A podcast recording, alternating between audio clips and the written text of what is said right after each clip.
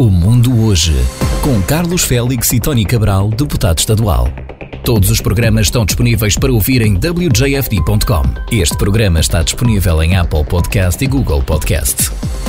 Bom dia, bem-vindo ao programa desta quarta-feira. Hoje é dia 24 de maio, com o deputado por Massachusetts, António Cabral. Bom dia, bem-vindo ao programa. Bom dia, Carlos. Bom dia. Espero que estejam todos de saúde e a seguirem todas as recomendações, claro, como sempre, como ultimamente, é, voluntárias. No entanto, o vírus continua connosco e, portanto, temos que continuar a lidar de maneira diferente, já que todas as emergências relacionadas com a pandemia já estão uh, eliminadas, assim dizemos. Mas antes disso, tem aqui alguns tópicos que eu acho que era bom a gente tocar hoje. Uh, por exemplo, as negociações em relação à, à dívida dos Estados Unidos, o máximo de dívida pode ter, Uh, continua entre, entre o Kevin McCarthy, portanto o Speaker of the House, e o Presidente Biden, e a Casa Branca, no entanto, ainda não há acordo nenhum, uh, ainda houve uma reunião, uh, portanto... Tem havido ontem. reuniões basicamente todos os dias, não é? Sim, basicamente todos os dias, no entanto ainda não há acordo, aparentemente última, o último encontro houve aspectos positivos, mas não sabemos, não sabemos bem quais são, porque não, não tornaram público as negociações. Qualquer maneira, a data principal, uma das datas principais, claro, é o dia 1 de junho. A própria Secretária do Tesouro, eh, este domingo passado, nos vários programas do domingo, eh, frisou que era importante chegar a um acordo, eh, porque a partir do dia 1, do dia 1 de junho há a possibilidade dos Estados Unidos não poder pagar as suas dívidas e pagar e fazer pagamentos que mensalmente os faz, como o como os cheques do Social Security para aqueles que estão reformados, uh, os pagamentos do Medicare uh, para aqueles que usam o Medicare. Portanto, uh, está-se a falar em milhões de pessoas com possibilidade de serem afetadas. Isto é, as coisas que tocam mais diretamente na, na população. claro, se não houver um acordo, é um desastre para a economia em geral.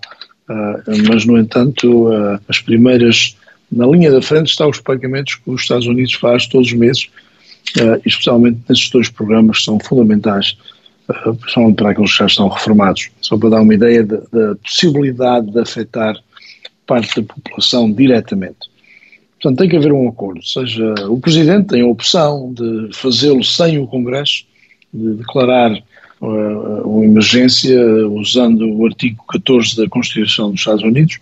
No entanto, uh, Nunca foi feito assim, é sempre uma decisão do Congresso. Eu acho que são decisões relacionadas com, com dinheiros, é uma das responsabilidades principais do Congresso e, portanto, o Congresso tem o que fazer e eu acho que devem o fazer. E espero que o façam o mais breve possível. Também, em relação, a, continuando nesta linha de política, o senador Tim Scott, da Carolina do Sul, anunciou também que vai concorrer para, para a presidência dos Estados Unidos pelo Partido Republicano, mais um oponente do Donald Trump nas primárias uh, republicanas. Ainda não se sabe se o governador de, da Flórida se de facto vai concorrer ou não, uh, tudo indica que é possível.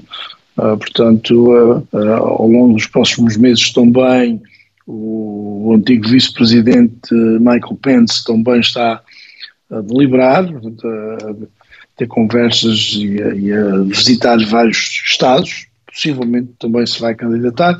No entanto, tudo indica que quanto mais pessoas, quanto mais candidatos houver uh, uh, na, nas primárias republicanas, uh, provavelmente há mais hipótese ao próprio Donald Trump de ganhar a nomeação do Partido Republicano porque o, voto, ele tem uma base forte, uma base de cerca dos 35%, 35%, 38% da base republicana, com mais que dois ou três candidatos a concorrer, acho que ele consegue ser nomeado. Isto é, se ele conseguisse livrar de todos os outros problemas portanto, judiciais que uh, está a enfrentar ainda.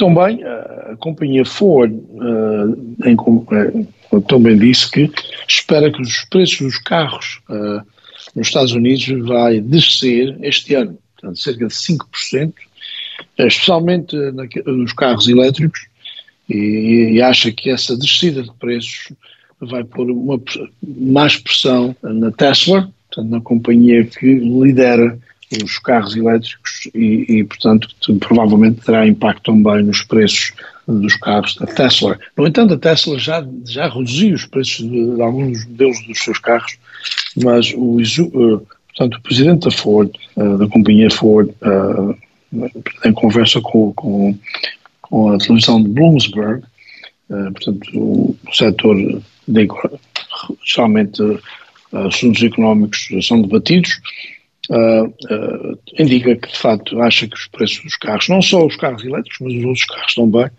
mas no entanto vai pôr pressão também na Tesla nesse sentido. Um, Continuam em vigor os incentivos também para quem compra carros elétricos, tanto federais como nos, no Estado.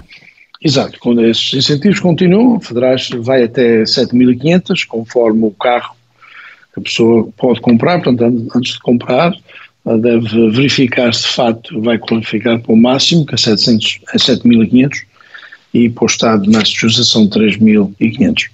Uh, portanto, há exceções em termos de o preço do carro, uh, o tipo de carro que é, uh, no caso do Governo Federal, o incentivo do Governo Federal, a maioria do carro tem que ser não necessariamente totalmente fabricado, mas montado Uh, nos Estados Unidos e também a maioria das peças serem também uh, americanas, portanto, ou, ou, fabricadas nos Estados Unidos, ou na sua maioria fabricadas nos Estados Unidos. Portanto, isso é uma nova, um novo regulamento uh, que entrou em vigor há, há semanas apenas, e portanto a pessoa deve verificar os pormenores dos, dos incentivos antes de comprar. Uh, a companhia Meta, que é a companhia uh, do Facebook e do Instagram e, do, e de outras, uh, outras companhias. outras plataformas digitais, também, não é? Exatamente.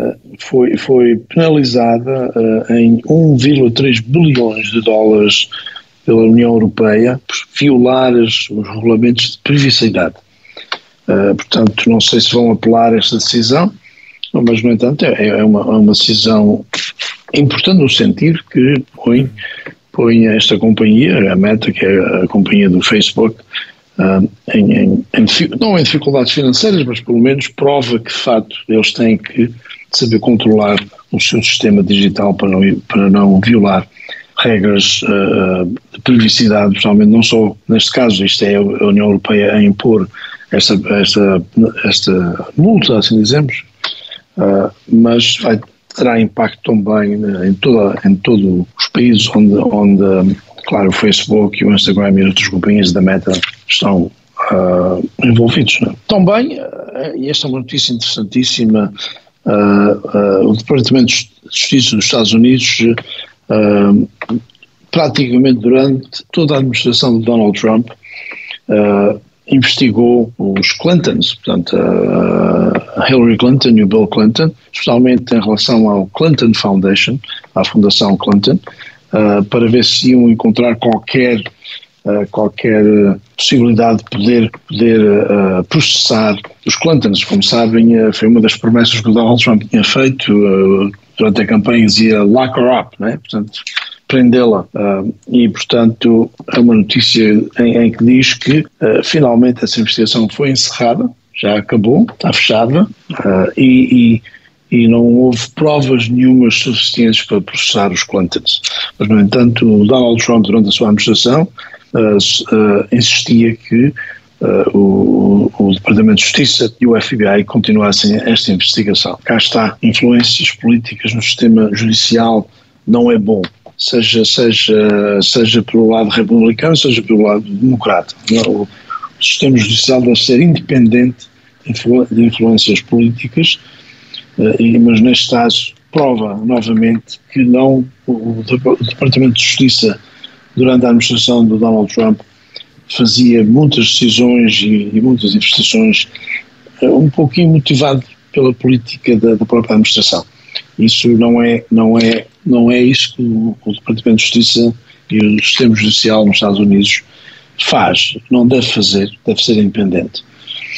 Uh, também esta, esta semana uh, o, uh, o, Senado de Massachusetts está a debater a sua versão, versão, versão da, da, da, do orçamento do Estado de Massachusetts. como sabem, a, a Câmara dos Representantes já fez esse debate no fim de abril agora é a altura do Senado fazer. Uh, uh, à partida, tudo indica que uh, o, o Senado, ou a proposta do orçamento por parte do Senado é muito semelhante à da Câmara dos Representantes, mas vai haver algumas diferenças e depois dessas diferenças tem que haver uma comissão uh, que será formada por três senadores e três uh, deputados para resolverem as diferenças porque quando tenham a haver uma nova uh, haver uma nova votação depois dessas de resolver essas diferenças antes de enviar uh, o orçamento para, para a governadora para ser assinado pela governadora. Uh, esperamos que isso tudo aconteça até o dia 1 de julho. O, o, o, o, ano fiscal do Estado começa no dia 1 de julho. Portanto o novo orçamento está-se a falar num orçamento de cerca de 56 bilhões de dólares em termos do estado de Massachusetts.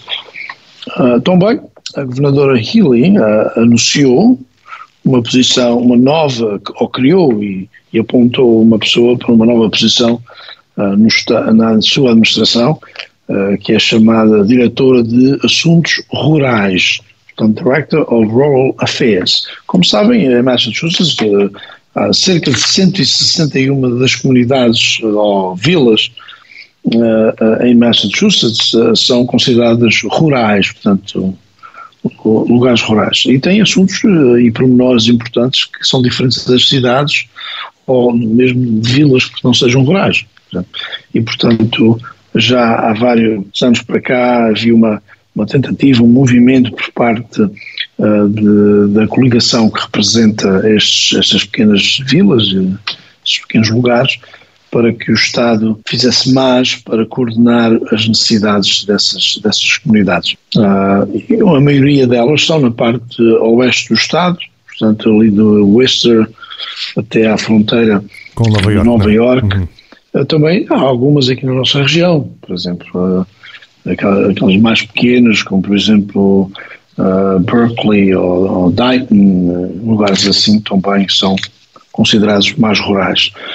Uh, portanto, esta posição é uma nova posição, foi uma, uma, uma um, portanto, a governadora Hilla tinha dito que ia, que fazer e ontem apontou a pessoa que vai dirigir este, este, este setor por, por parte da, da, administração Healy e é a senadora Anne Gobi, é uma senadora democrática daquela zona do, do Estado, da zona central do Estado, ali da zona do Worcester, Uh, ela tem chefiado no Senado, geralmente, a comissão que tem a ver com agricultura e assuntos rurais. Uh, e, uh, novamente, esta sessão tinha, é, tinha, sido apontada para chefiar também essa comissão, novamente.